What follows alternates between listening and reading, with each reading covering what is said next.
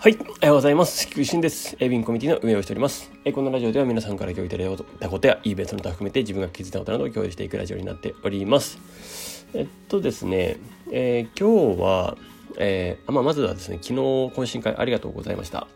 えっと、本当に楽しかったです。ちょっとね、えー、テーマの前にですね、ちょっとお話しさせていただこうかなと思いますけれども、えっと、まあ、昨日のまあ、懇親会もそうですけれども、まあ、初参加していただいた方等々もいらっしゃるんですね。あの、ぜひですね、あの、本当に初めて何かこのコミュニティの中で参加するっていう方に関してはですね、まずはこのズーム懇親会から参加されるといいかなと思いますので、ぜひぜひご参加してみてください。まあ、なかなか、えっと、表に出てくるの難しいよって人のために、まあ、こういうラジオ共有チャンネルですとか、あとは連絡掲示板で出したりだとか、コミュニティ概要とか、あとは共有チャンネルですね、等々の、えっと、あと各種コースもですね、充実させておりますので、そちらも合わせてご覧ください。よろしくお願いします。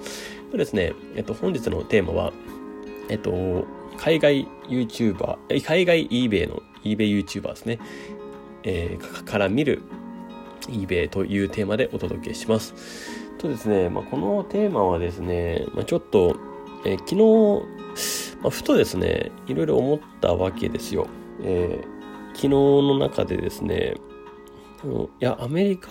人にもまあ YouTuber いて eBay 発信してる人いるよなと思いながら。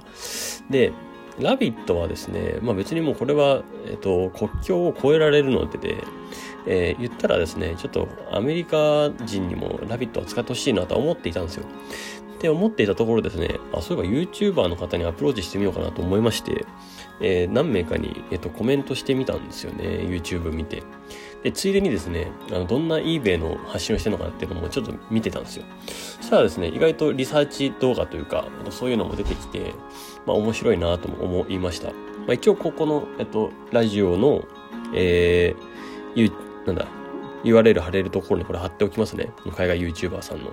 まあもちろんこれがこの人が全てじゃないと思いますし、あれなんですけど、まあ、一旦なんだろう、一応チャンネル登録者数だけでちょっと一旦判断したって感じなんですけど、えっと、まあ12万人ぐらいいる人ですとか、えっと、8万人ぐらいいる方の一応 YouTube を見たと。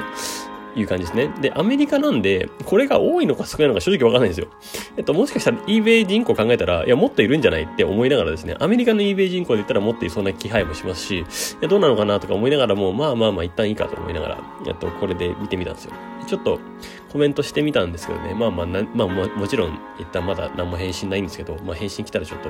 いろいろ話してみたいなとは思います。なんかどうやっていこうかなとか思いながらですね、うん。ちょっと今やってみてますと。ちょっととうとうアメリカの YouTube、え、eBay 発信の人にもちょっと絡みに行こうかなと思っているところです。はい。まあ、そんなところですね。でですね、えっと、まあ、そのアメリカ人の YouTuber の方のリサーチの中で言うと、まあ、まあ、普通といえば普通なんですけど、まあ、改めてですね、あの、やってなかった人も多いんじゃないかなと思いまして、えっと、共有するんですけど、えー、まあ、普通のリサーチで言えば、えー、やっぱ売れてる商品とか探していくんだと思うんですよね。で、えー、この方がやってたのはですね、あの、まあ、シンプルに、あの、ソールド数の商品を見るんですよね。え販売個数ですね。え参加、あの、ソールドリスニングで見れる個数を見ます。あるカテゴリーで。で、で、じゃあその8000品売れてました。で、あるカテゴリーで、えっと、3万品全部で出品されてます。そしたらちゃんとそれを割り算して、何パーセントをこれで売れてるのかっていうのを算出します。で、そのパーセンテージが高いやつほど、えっと、まあ、狙い目だからいいよみたいなニュアンスだったと思います。あの、ごめんなさいね。これちょっと、あの正確に英語がその瞬間で翻訳できたかわかんないんで、まあ、ふんあと画像とかの雰囲気で、あの電卓叩いてる雰囲気で、まあそういうことを言ってるんじゃないかなと思ってはおります。なんか十何パー以上超えてるところはいいのかなっていう風な、えー、計算の仕方をしてた気がしますね。あれは。ごめんなさい。ちょっとあの、もしあれだったら詳しく見てみてください。はい。なので、まあ、ちゃんとあれですね、その市場、まあ、売られている個数と、その市場に出ている出品数、まあ、これも割と多めのがいい。5万品ぐらいの商品ジャンルでやってたんで、4万品とかですかね。まあ、その辺でやってたかなと思います。で、えー、で何個何千個入れてるか何百個入れてるか何千個入れてるかっていうのをちゃんと算出してパーセントで出すと割り算してっていうとこですね。まあおそらくですね、この割り算をやってる人があんまりいないんじゃないかなと思います。そのちゃんと出品されている商品数とかを、の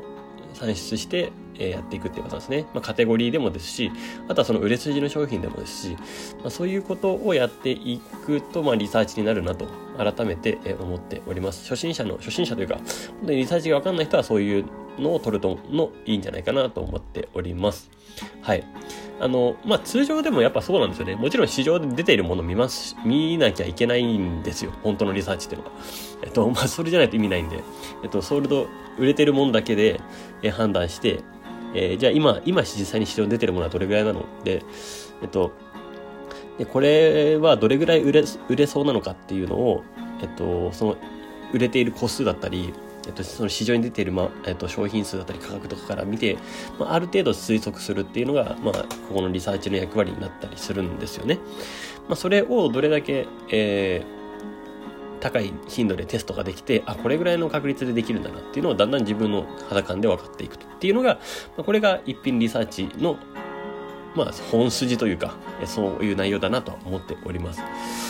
まあ、でも時間がないというか、そういう方のために自動出品とかっていう、こういう出品ツールも含めてあるよって感じですね。まあ、それをうまく活用していこうよっていうところでした。はい。で、まあ、今日のちょっと記事にも書こうと思うんですけど、改めてですね、この販売個数と出品商品数の、その販売率にしたもの、そういえば、あの、